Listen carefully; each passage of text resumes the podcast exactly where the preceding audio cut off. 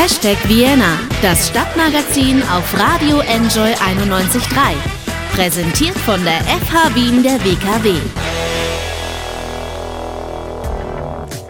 Schönen Vormittag allerseits. Eine neue Woche liegt vor uns und die kann ja eigentlich nicht richtig starten, bevor es nicht eine neue Ausgabe Hashtag Vienna auf die geneigten Ohren gegeben hat, nicht wahr? Herzlich willkommen zu dem Stadtmagazin hier auf Enjoy 91.3. Mein Name ist Anna Moore und bei mir geht es heute um Bomben und um das Wiener Schneegeheimnis. Genau. Das war jetzt allerdings eine sehr saloppe Zusammenfassung des Ganzen. Es ist alles nicht ganz so dramatisch, wie das jetzt klang, denn eigentlich geht es ums Witzemachen und ums Schneekugeln bauen. Ich spreche gleich mit dem Gründer der Tagespresse, Fritz Jergic, und Georg Hornzel, dem Chef der Wiener Kabarettagentur Hornzel, über Stand-up-Comedy, denn diese beiden Herren starten heute Abend in der Arena Bar im 5. Bezirk mit einer Veranstaltungsreihe, bei der viele junge Nachwuchscomedians ihre Gags auf die Bühne bringen können und werden. Kabarett Separé nennt sich das Ganze.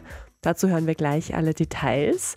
Und dann war ich für diese Ausgabe von Hashtag Vienna auch noch im 17. Bezirk unterwegs und dort ist nämlich die Original Wiener Schneekugelmanufaktur. Ja, wer hat's gewusst, dass die Schneekugel in Wien erfunden wurde? Ich nicht. Aber jetzt weiß ich's und ich habe auch noch viel mehr erfahren über die Manufaktur und über die Familie Perzi, die sie seit über 100 Jahren betreibt. Alles das und mehr also heute hier in Hashtag Vienna. Jetzt gibt's erstmal Musik. Heim sind das mit ihrem neuen Song The Steps.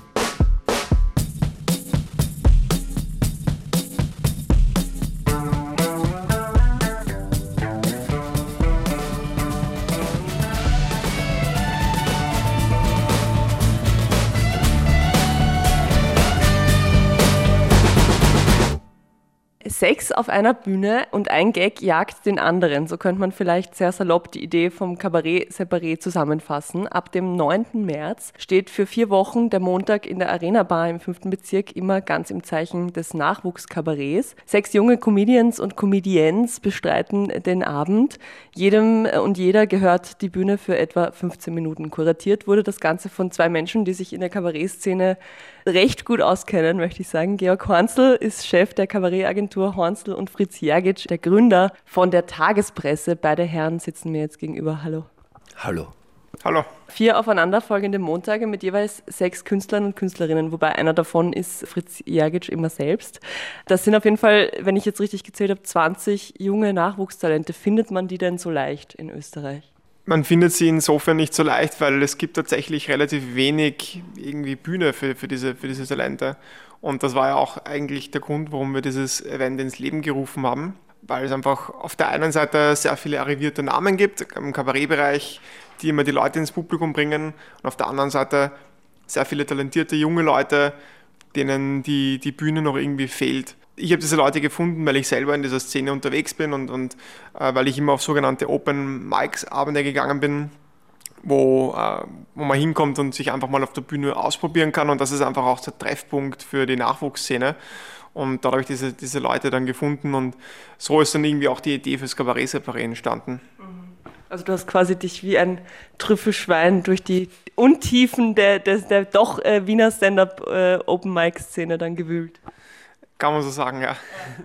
Ich sag mal ein paar Namen von den Leuten, die ihr jetzt da auf dem Line-Up habt. Äh, Miriam Hie, einst äh, ORF-Moderatorin, heute Stand-Upperin. David Scheid ist dabei, David Stockenreitner ist dabei, Eva Karl, wobei die ja aus Bayern kommt, meines Wissens nach. Wie lief denn der Auswahlprozess ab? Also wenn du sagst, du hast die Leute gefunden, sind das denn quasi, oder hat dann jeder von euch die, seine Favoriten in den Topf geworfen oder war das tatsächlich eine reine Fritz Jergic-Entscheidung, wer da aufs Bild kommt? Nein, das war nicht alleine eine Entscheidung von mir. Also ich habe da natürlich auch viele Vorschläge entgegengenommen und ähm, der Auswahlprozess verläuft relativ einfach. Ich, ich versuche irgendwie ins Line-up äh, Nachwuchs oder, oder, oder Kabarettisten, Kabarettistinnen zu bringen, die vielleicht äh, noch nicht so bekannt sind, aber die auf jeden Fall irgendwie Talent haben und, und versuche dann einfach so einen, einen Abend zusammenzustellen.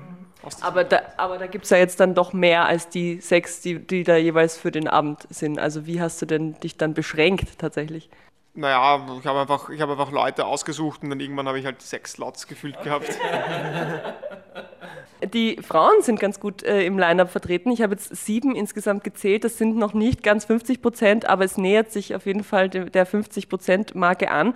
Hast du darüber oder habt ihr darüber beim Besetzen nachgedacht oder kam das ganz natürlich, weil die Frauen ja eh da sind? Ich würde sogar sagen, in der Kabarettszene sind sie noch stark unterrepräsentiert. Und ich frage mich auch, warum das so ist. Ich, ich, ich, vermute, dass es schon noch damit zusammenhängt mit den letzten Resten der Rollen, von Rollenbildern, die halt irgendwie äh, die Frau jetzt nicht als die, eine Person sehen, die sich auf die Bühne stellt und vor hunderten Leuten Witze reißt. Das ist halt in diesen arrivierten Rollenbildern immer noch der Mann und das spürt man ja noch bis heute mit. Also sogar bei Open Mics, wo ja eigentlich wirklich jeder, der will, auf die Bühne kommen kann, sogar da sind eigentlich Männer stark in der Überzahl und da muss man natürlich ähm, also uns ist es schon ein Anliegen, also ich, ich habe jetzt, niemanden, jetzt niemanden nur genommen wegen des Geschlechts, ja, aber es ist mir schon irgendwie ein Anliegen, ähm, irgendwie die ganze Bandbreite der Szene zu repräsentieren und habe dann schon auch immer darauf geachtet, dass, dass, äh, dass, dass, dass wir einfach ein, ein, ein diversifiziertes Line-up haben.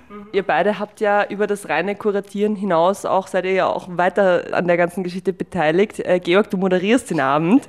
Sehr schön steht dazu auf der Website, ich lese vor, die Ein- und Abmoderation wird um einen möglichst starken Kontrast zu den jungen, vitalen, geistreichen, satirisch erfrischenden Talenten zu schaffen, von Georg Hornsel übernommen. Das stellt natürlich ein gewisses Risiko dar, ist aber zeitlich begrenzt. Falls es schief geht, entschuldigt entschuldigen wir uns im Vorhinein. Das habe ich sogar selbst formuliert. Mhm. Na, das Ding war, es ist wirklich so, dass wenn man sich das so vorstellt, dass bevor jetzt diese äh, Künstlerinnen und Künstler kommen, wenn da ein möglichst öder sage ich mal, nicht so wortgewandter Mensch wie ich dann kommt, also öd, ich bin nicht öd privat, aber auf der Bühne mehr oder weniger, nein, ist auch nicht, aber es ist ein schöner Kontrast. Ich finde, ich, find, ich bin ein, und das ist auch irrsinnig, das macht es auch für mich irrsinnig locker, weil ich brauche mich nicht vorbereiten, ich kann alles schlecht machen und der, der dann als nächstes kommt, profitiert dann quasi, weil der hat schon mal fünf Minuten, ist der schon mal geliebt, weil es froh sein, dass ich von der Bühne verschwunden bin. Also es funktioniert. Wir sind, wir sind gespannt. Ja, und Fritz, äh, wenn man die Namensliste sich aufmerksam durchliest, dann sieht man ja, dass du bei allen vier Terminen dabei bist. Das heißt, du stehst also auch selbst auf der Bühne und das ist ja schon fast eine Sensation, weil das ist das erste Mal, dass du quasi alleine Stand-up machst, oder? Was, was erwartet uns denn da? Ja, ich habe vor einem Jahr damit angefangen, äh, eben wie gesagt am Anfang eher so auf Open-Mic-Bühne. Verfolge es jetzt nicht so mit der Ambition, so quasi, ich will der nächste Hader werden oder so, sondern ich betreibe es jetzt im Moment eher so als Hobby und macht mir auch Spaß. Ich finde, es ist zum, zum Schreiben eine, eine schöne Abwechslung, weil es doch was anderes ist. Äh, zum einen Witze, also für die Witze fürs Internet zu schreiben, ist was anderes als Witze für die Bühne. Und ich beschäftige mich ähm, eigentlich mit, mit sehr unpolitischen Themen. Also wenn ich nach Hause komme von, von, von Tagespressebüro, dann will ich nicht noch weiter über Politik schreiben und beschäftige mich dann eher so mit, mit den Dingen, die mir so im Alltag auffallen, mit Dingen wie, wie, wie älter werden, auf die 30 zugehen, ähm, Online-Dating, so die Sachen, die halt so irgendwie meine Generation beschäftigen, was man halt so macht. Ja.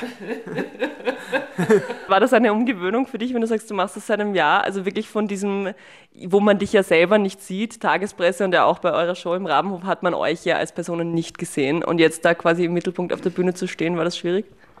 Mm, ja, es ist, es ist schon eine, eine, man darf gar nicht unterschätzen, was es eigentlich für eine Kunst ist, einen Witz zu erzählen und dann auch auf einer Bühne.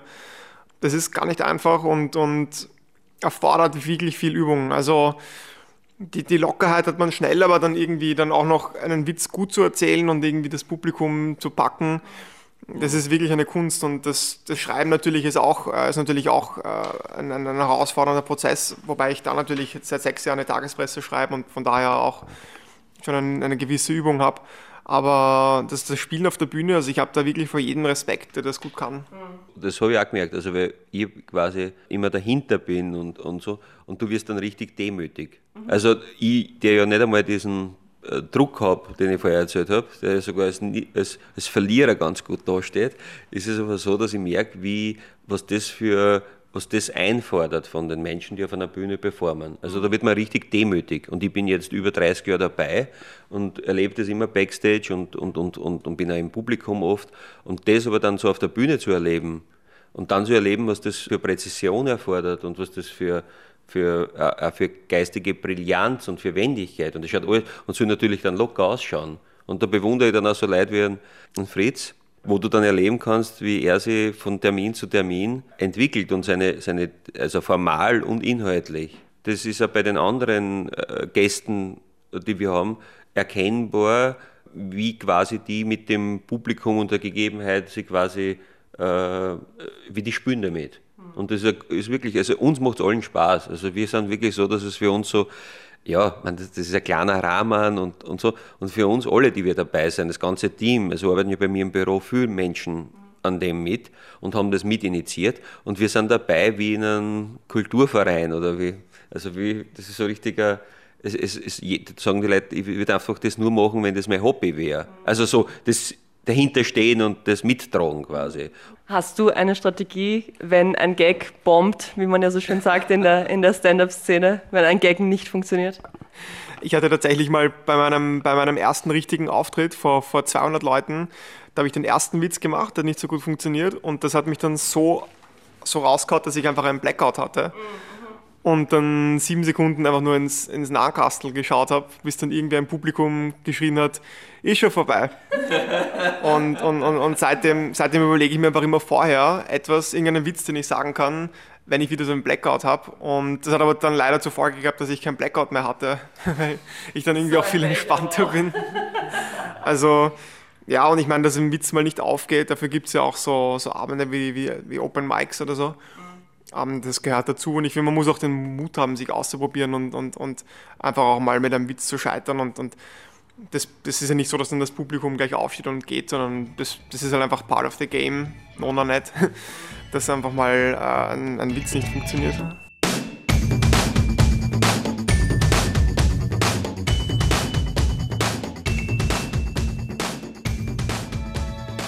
10 bis 15 Minuten Auftritt, das ist ja eigentlich klassisches Stand-up-Format. Ne? Also, weil ein richtiges Kabarett dauert ja in der Regel länger.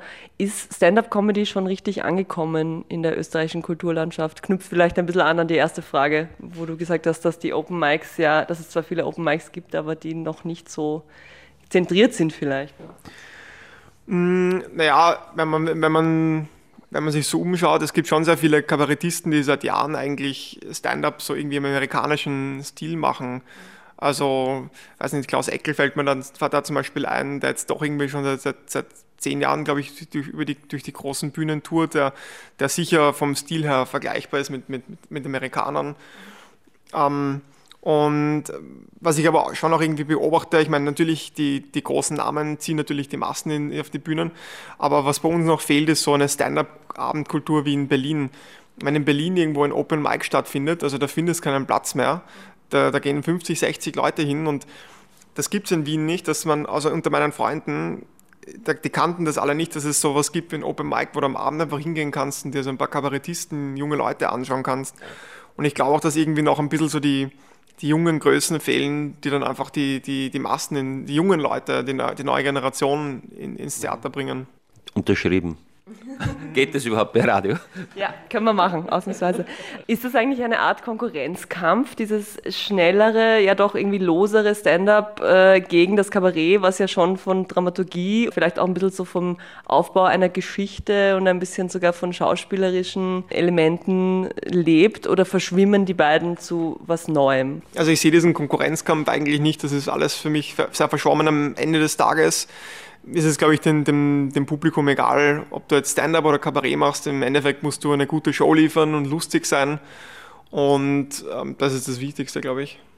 Also ich, ich finde auch, dass das Kabarett oder Stand-up, das sind ja nur, oder Comedy, das sind ja nur Hilfsbegriffe, um irgendwie einen Rahmen zu geben. Mhm. Ich kann mich erinnern, wie eben Josef Hader, mit dem ich seit 30 Jahren befreundet bin und durch die Gegend vor, äh, wie wir mal eine Kritik von der Zeit bekommen haben mit Welttheater in der Nussschale, mhm. weil einer das macht. Und genauso denke ich mir, das ist so, was mir gefällt ist, äh, wir haben in Österreich eine irrsinnig schöne Humortradition, wo quasi das Theater genauso dazugehört wie, eben wie du ja gesagt hast, sehr, sehr sag ich mal, internationale Formate, die mir dem internationalen Comedy quasi entsprechen oder dem amerikanischen. Und wie sich das in Österreich mischt und dass wir da nicht quasi, wie wir da auch die Zuschauerinteressen so sind, dass sie ein ganz breites Publikum ansprechen und nicht nur ein segmentiertes Publikum. Äh, das gefällt mir auch an, dem, an dieser Kunstform, weil sie eine Art Vergemeinschaftung findet, äh, stattfindet. Also viele Menschen aus unterschiedlichen Alters- und sozialen Gruppen finden sie zusammen und es findet ja auf jeder Bühne, egal wie es gemacht wird, eine Wertediskussion statt. Also was wird besprochen, wie wird es besprochen, wie ist der Subtext zu dem, das dort besprochen wird, wie reagiert das Publikum auf das, was besprochen wird. Und das ist das Interessante für mich, diese breite Form wird jetzt, so wie es der Fritz auch initiiert hat und wir mitmachen dürfen, äh, auch um diesen Faktor der jungen Menschen, weil, weil natürlich sind die Stand-up-Clubs sehr was Urbanes hast du gerade noch die österreichische Humortradition angesprochen. Ja. Gibt es einen großen Unterschied zwischen österreichischem, also wenn wir vom deutschsprachigen Humor ja. sprechen, zwischen deutschem, österreichischem und Schweizer Humor? Oder wächst das vielleicht auch eben auch ein bisschen zusammen durch so Leute wie Erika Radcliffe, die ja in Berlin und in Wien das gleiche Programm mehr oder weniger fährt? Also bei der Erika wird es, glaube ich, noch, die Erika wird eine große Kraft für die nächsten Jahrzehnte sein. Und die Humortradition aus meiner Sicht ist äh, durch Metternich und so geprägt, weil wir in Österreich haben die Tradition, dass jemand was sagt, aber ganz was anderes meint. Und das entspricht ja dem, dass quasi sowas wie Zensur ein Thema ist, äh, wo die quasi wirklich beim Nestroy drinnen gesessen sein und mitgeschrieben haben und wenn die das hingelegt haben, war die Mitschrift komplett äh, nicht so, dass, dass sie ihn jeden Tag eingesperrt haben. Ja. Sie haben ihn aber eingesperrt ab und zu, den, den Nestreu. Aber die Mitschrift war so, dass er nichts Schlechtes gesagt mhm. hat, aber er ist nur so auf der Bühne gestanden, dass er es anders gemeint ja. hat. Und in Deutschland ist so, dass man was sagt und das meint man auch so. Wir haben es in der Literatur bei einem H.C. Hartmann, wir haben es im, im, im Wiener Lied, wir haben es quasi, eben habe ich eh gesagt, beim Nesttreu. Wir haben eine irrsinnig breite Humortradition und uns lieben die Deutschen. Die deutschen Künstler denken sich da an, Alter, was ist bei denen möglich? Also ich kann mich erinnern, wie da eben Mundel war oder andere so Sendungen, das wäre in Deutschland nie durchgegangen. In Deutschland fällt mir auf, dass es äh, Segmentierung gibt, weil die Fernsehstationen so, so einen großen Werbemarkt haben und gibt so viele verschiedene Fernsehstationen. Also da hat sich jede Fernsehstation ein eigenes Publikum erarbeitet. Vom Dreisat Arte-Publikum wird ja behauptet, das sind die Leute, die nicht Fernseh schauen, bis zum RTL 2. Und jeder dieser Sender hat seine äh, Satiriker. Und da passiert dann Folgendes, dass diese Gruppen dazu führen, dass dann die ja Live-Programme haben und dort gehen dann wirklich auch nur mit diese Gruppen hinein. Und das ist das Gegenteil von dem, was ich in der Satire liebe, dass es nämlich einen breiten Humorbegriff gibt, wo auch breite Bevölkerungsgruppen hineingehen und über ihre emotionale Reaktion einen Diskurs führen. Wer das noch genauer besprechen will, der kann das live im Kabarett separieren. Wollte ich gerade sagen, ich glaube, mit Moderieren hast du kein Problem, da mache ich mir gar keine Sorgen. Ich danke euch jedenfalls herzlich und vielleicht fürs Ende nochmal, äh, fassen wir es nochmal zusammen. Ab dem 9. März bis inklusive 30. März immer montags in der Arena Bar in der Margaretenstraße, richtig? 117, genau. Uhrzeit wann und äh, Karten kriegt man wo und wie viel kosten sie, das sagt mir jetzt noch der Fritz. Beginn ist 1930, Karten auf Ö-Ticket und äh, kosten tun sie auf Ö-Ticket, glaube ich, 12. Wenig. Wenig. Günstig. Günstig. Genau. Spaßprojekt. ich danke euch vielmals. Passt. Super. Ja, danke. Destroy the things you love to save yourself. And I'm passing through your life.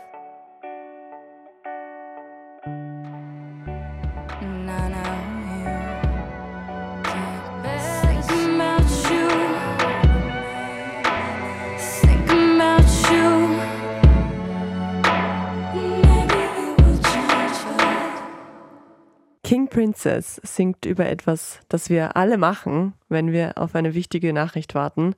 Auch die, die es nicht zugeben und ich zuallererst. Watching my phone. Und damit herzlich willkommen zurück zu Hashtag Vienna, dem Stadtmagazin auf Enjoy 91.3. Mein Name ist Anna Moore und ja, der März ist da und mit ihm liegt ja schon so ein kleines bisschen Frühling auch in der Luft. Lang wird es nicht mehr dauern, aber es gibt trotzdem noch einen Ort in der Stadt, wo es immer schneit.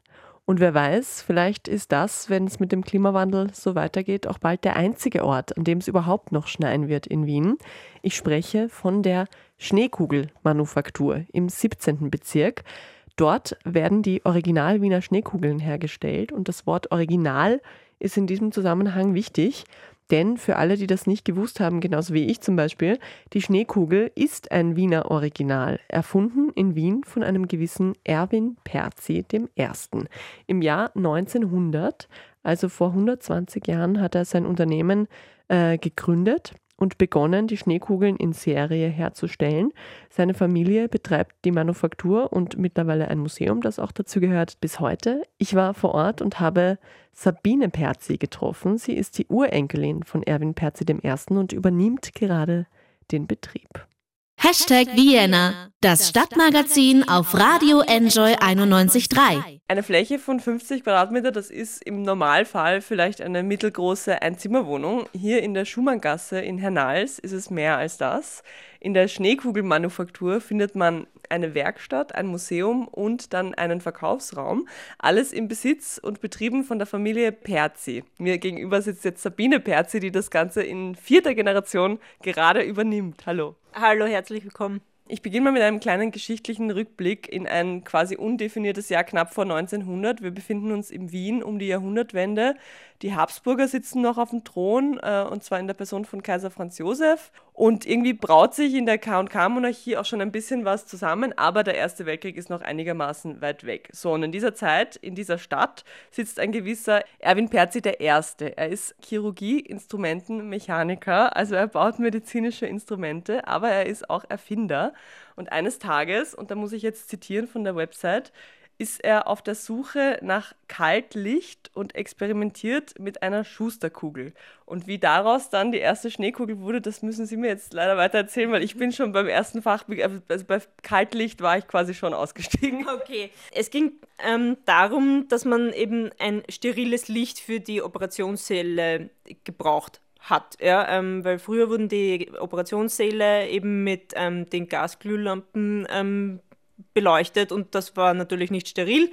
Und die ähm, Glühbirne von Edison war zu dem Zeitpunkt ganz neu auf dem Markt und da ist man an meinen Urgroßvater herangetreten und hat gesagt, Herr Erwin, ähm, du bist ja so erfinderisch, ähm, lass dir doch was einfallen, damit man aus der Edison-Glühbirne, die ja damals noch sehr ähm, schwach geleuchtet hat, mehr Licht herausbekommt. Ja? Und im Zuge dessen hat er dann eben mit einer Schusterkugel gearbeitet. Das ist eine ähm, umgedrehte Glaskugel, die mit Wasser gefüllt ist. Und dahinter wird eine Kerze platziert. Und durch diese ähm, aufgehängte Glaskugel wird das Licht von der Kerze dann zu einem ganz großen hellen Fleck auf dem Tisch. Damit hat er eben experimentiert, hat dann in die Glaskugel verschiedene Schwebestoffe hineingegeben, um halt eben mehr Lichtbrechung zu erzeugen. Da hat er ähm, Glasspäne und alles mögliche ähm, Versuch, also mit diesen Sachen Versuche gemacht. Das hat natürlich alles nicht funktioniert und auf einmal ist er dann eines Tages in der Küche von seiner Mutter gestanden, hat ein Säckchen mit Grieß entdeckt, hat diesen Grieß dann in die Glaskugel hineingegeben und der Grieß hat sich dann mit Wasser vollgesaugt und der Grieß ist ganz langsam zu Boden geschwebt. Das hat ihn an Schneefall erinnert und das war die Geburtsstunde der ersten Schneekugel. Das heißt, da war aber noch keine Figur dann drinnen. Doch, also er hat auch nebenbei Miniaturen der Basilika von Marazell für einen Freund, der eben damals in Marazell einen Wallfahrtsstandel betrieben hat, aus Zinn angefertigt. Und er hatte durch Zufall eben auch so eine kleine äh, Marazellerkirche bei sich herumliegen und die hat er dann eben in diese ähm, Schusterkugel hineingesetzt, hat diese Kugel dann nach Marazell zu seinem Freund geschickt und die Kugel war sofort verkauft und das war's dann. Das erübrigt die Frage, die ich als nächstes gestellt hätte, ob man weiß, wem er diese Kugel geschenkt oder verkauft hat. Okay.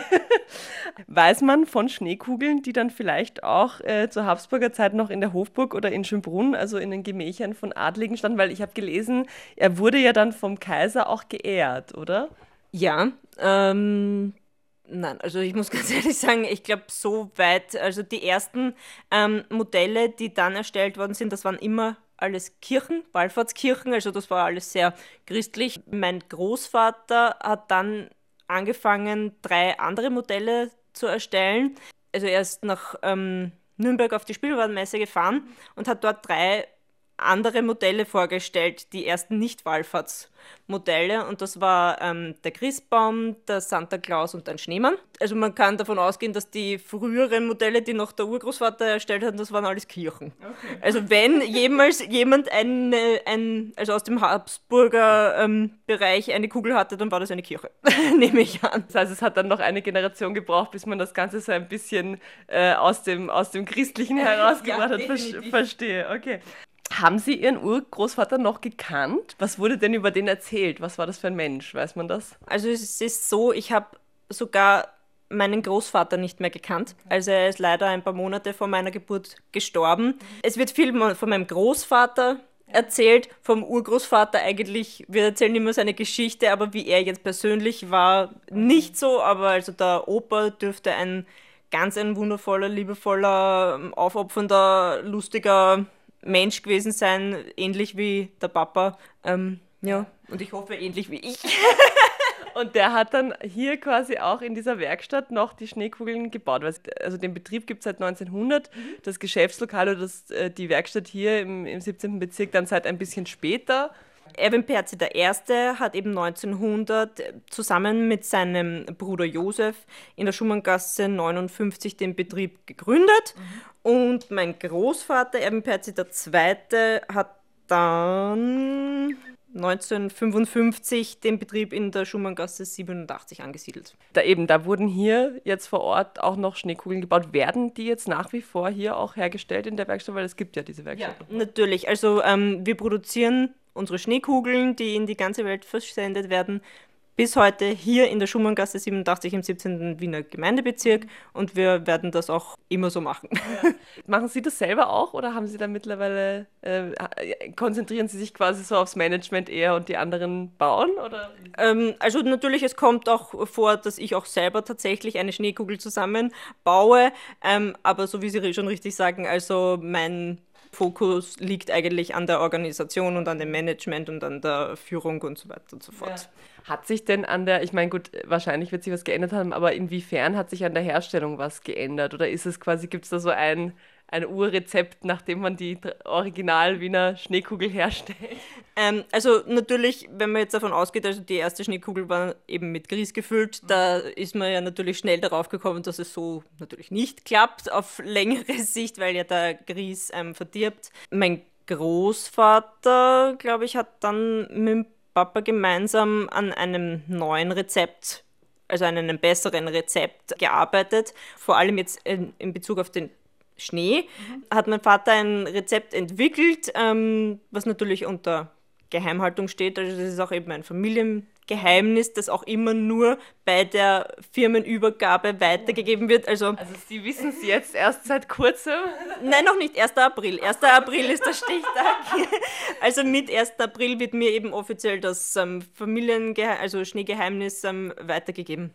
Es liegt sicherheitshalber natürlich auch bei unserem Rechtsanwalt, ähm, sollte irgendetwas passieren. Ähm, aber ja, das ist auf jeden Fall etwas, woran natürlich gearbeitet werden ja. musste. Und natürlich, wir kommen immer wieder in die Situation, okay, ja, dann gibt es, also weil die Glasballone produzieren wir zum Beispiel nicht selber, also wir hätten keinen Platz dafür. Mhm. Wenn es, ich würde es eh gerne machen, aber kein Platz, ja. Und natürlich jetzt in den letzten Jahren kommt man immer wieder zu neuen Situationen, zum Beispiel wie die EU die Glühbirnen verboten hat und die Schneekugel ist eigentlich eine Glühbirne. Mhm. Ja. Da hat ja dann eine nach dem anderen ähm, die Glasfabriken zugesperrt und da haben wir jetzt sehr lange nach einem neuen Lieferanten gesucht und wissen Sie, Qualität und bla bla bla. Und ähm, ja, also deswegen verändert es sich immer so ein bisschen. Wir haben natürlich auch andere Größen, als es damals gab. Und also ich sehe das immer, wenn oft so ältere Herrschaften kommen und uns dann ihre aus 1930 oder 50 äh, also bestehende Schneekugel bringen und ja, kann man die noch reparieren, weil dann vielleicht ein Wasser ausgelaufen ist ja. oder runtergefallen ist oder sonst Für solche Sachen haben wir dann leider keine ja. ähm, Ersatzteile mehr. Wir versuchen eh so viel wie möglich aufzuheben, aber wieder ja. Platz. Aber es ist schon auf jeden Fall so, dass es aus Glas ist. Also man, ja. ja also es, man kann nicht sagen, okay, original Wiener Schneekugel gibt es auch aus Plastik, sondern es ist immer aus Glas. Äh, also die Schneekugel besteht immer aus Glas. Das würde ich auch nie.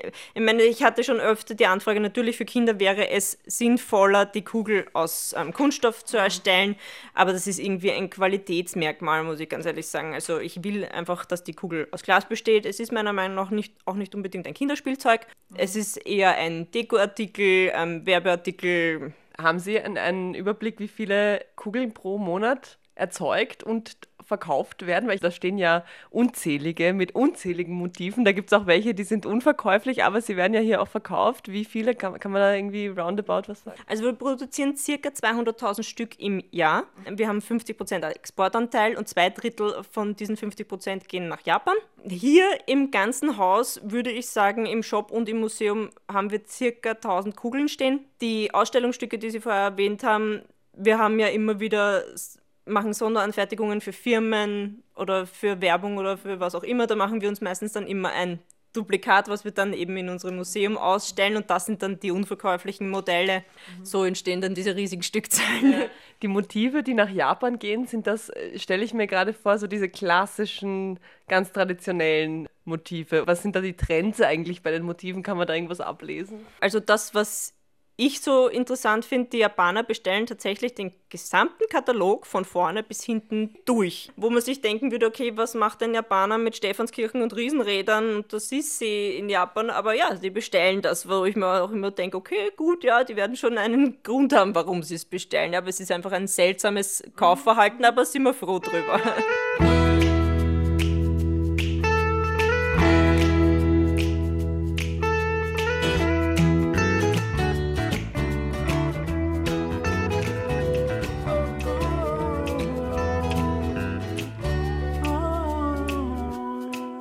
Wir haben vorhin schon gehört, Ihr Urgroßvater, der Erwin Perzi, der Erste war Erfinder. Er hat nicht nur, habe ich gelesen, die Schneekugel erfunden, sondern auch den Silvesterguss. Also das ist diese Zinn-Blei-Legierung, die man über die Flamme hält an Silvester und mit dem man Blei gießen und die Zukunft vorhersagen will. Schneekugeln und Bleigießen, das sind jetzt zwei sehr winterliche Bräuche. Also man könnte fast sagen, dieses Interview findet jetzt ein bisschen off-season statt. Ja. Spielt denn in Ihrer Familie die Winterzeit eine besondere Rolle? Also jetzt vielleicht auch familiär oder ist es durch das Geschäft wahrscheinlich wahrscheinlich schon alleine. Winter ist natürlich die wichtigste Saison für uns, das ist, äh, steht ja außer Frage.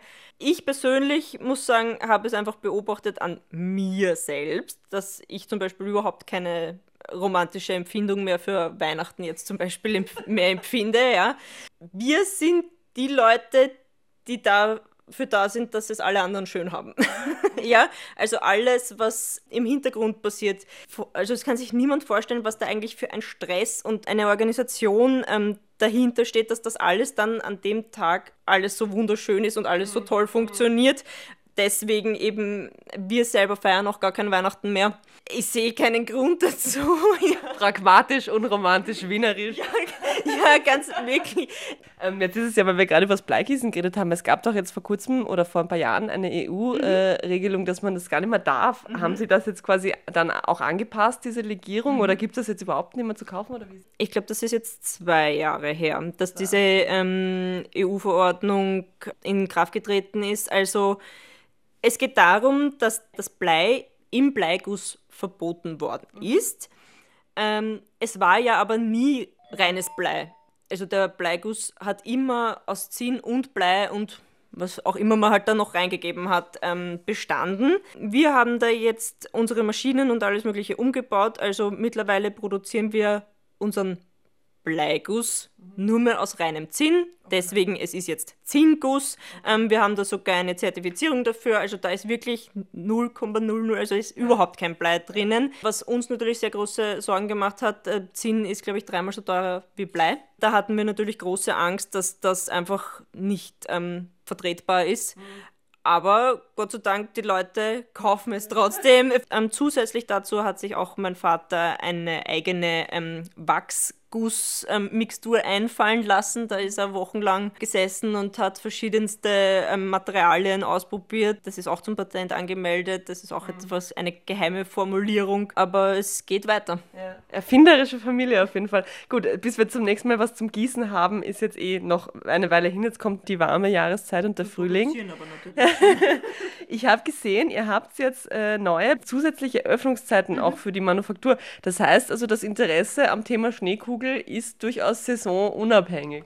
Wir haben das eben in den letzten Jahren beobachtet, oder ich meine beobachtet, wir sind ja auch am Wochenende außerhalb der Öffnungszeiten natürlich in der Firma, um vorzubereiten oder sonst irgendetwas. Und es läutet immer an der Tür. Egal, ob es Freitag ist, Samstag ist, Sonntag ist, es ist auch egal, was man wo anschreibt. Also die Leute kommen immer außerhalb der Öffnungszeit. Und wer kommt dann? Sind natürlich wahrscheinlich nicht nur Touristen, sind auch Einheimische, oder? Es ist 50-50, die, die Leute, die zu uns kommen, weil es ist auch oft so, dass dann ähm, Wiener kommen, die dann Freunde aus wo auch immer ähm, zu Besuch haben und dann sagen sie immer, ja, und wir wollten wollten euch einfach was anderes bieten, als einfach wieder zum Stephansdom gehen und wieder zum Riesenrad zum gehen.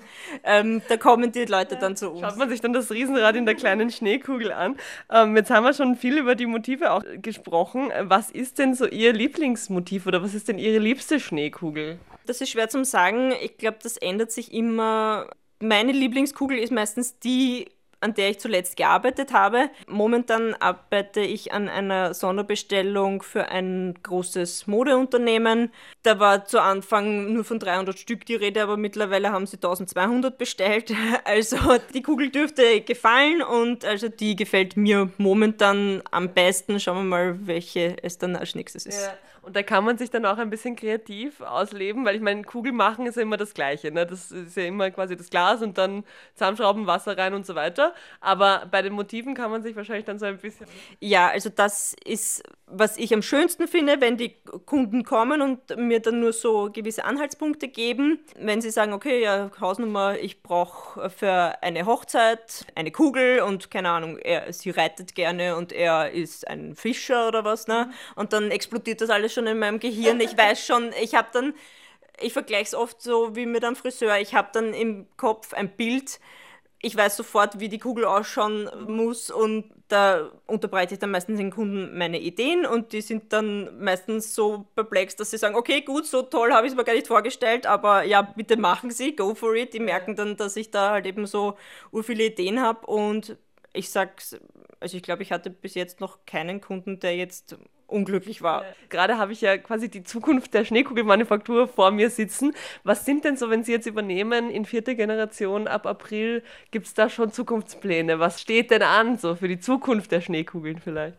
Das sind hauptsächlich also zuerst einmal organisatorische Sachen, die mhm. natürlich einmal ein bisschen auf den neuesten Stand gebracht werden. Wieder mal die Überarbeitung des Webshops und diese ganzen mhm. langweiligen Sachen. Was ich beobachtet habe, ist, dass in den letzten Jahren natürlich der Online-Markt explodiert ist. Ich möchte schauen, ob wir uns da nicht noch ein bisschen mehr in diese Richtung bewegen. Ähm, ich will auf gar keinen Fall nur darauf setzen, das möchte ich nicht, weil ich möchte den Kundenkontakt, das ist mir ganz besonders wichtig. Ähm, vor allem viele Leute möchten trotzdem die Kugel vor Ort sich anschauen ähm, und da passiert ja meistens dann dieser Verliebtheitsaugenblick. Ja, also wenn der Kunde kommt und dann sieht er eine Kugel und er schüttelt und dann ist er instant verliebt, ja, und mhm. dann will er die Kugel kaufen, das äh, passiert einfach nicht übers Internet, das kann nicht passieren, ja. Mein größter Traum wäre es, ein eigenes Geschäft im ersten Bezirk aufzumachen. Schauen wir mal, ob ich das ja. zu meinen Lebzeiten jemals schaffen. Vor allem als, als äh, krasser Gegenpart dann zu den ganzen Souvenirshops, ne, wo es halt wirklich äh, billigste Plastikkugeln gibt auch, oder? Ja, also wir haben natürlich schon ähm, einige Wiederverkäufe im ersten Bezirk. Ja. Die bieten aber nur Stephansdom und Riesenrad an. Mhm. Und das will ich nicht, sondern wenn ich einen eigenen Shop hätte, dann will ich eben auch mehr oder weniger genau dasselbe haben, was ich im Museum auch unten und in unserem Shop habe. Auch Einzelstücke, die man erwerben kann. Ich glaube, dass das sehr gut ginge, aber die Mieten sind im ersten Bild. Mhm. Ja. ja, wurscht. Danke erstmal vielmals für das Interview und wünsche ganz, ganz viel Erfolg weiterhin und ja, viel Glück mit der Geschäftsübernahme. Vielen Dank, Frau Perzi. Ja, danke schön. What are you saying? Do you think there's only one thing to do? Is write a song about you now could make sense for all the people do. Why are you leaving? If I can touch your body too. I put a song about you. Now pretend that you're Ganz neu von Christine and the Queens, Mountains. Und damit noch ein letztes Mal Hallo zurück bei Hashtag Vienna, dem Stadtmagazin. Um Schneekugeln und ums heimische Kabarett ging es heute.